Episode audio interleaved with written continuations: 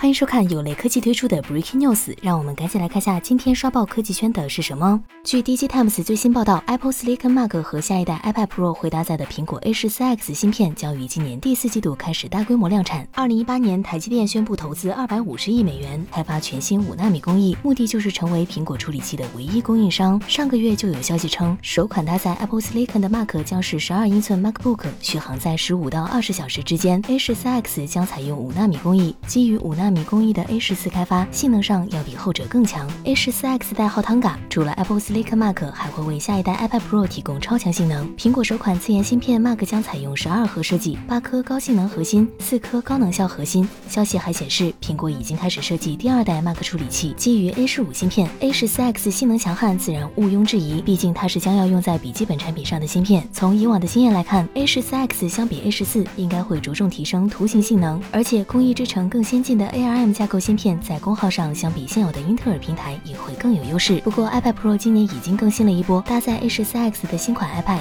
应该还要等到明年才会推出。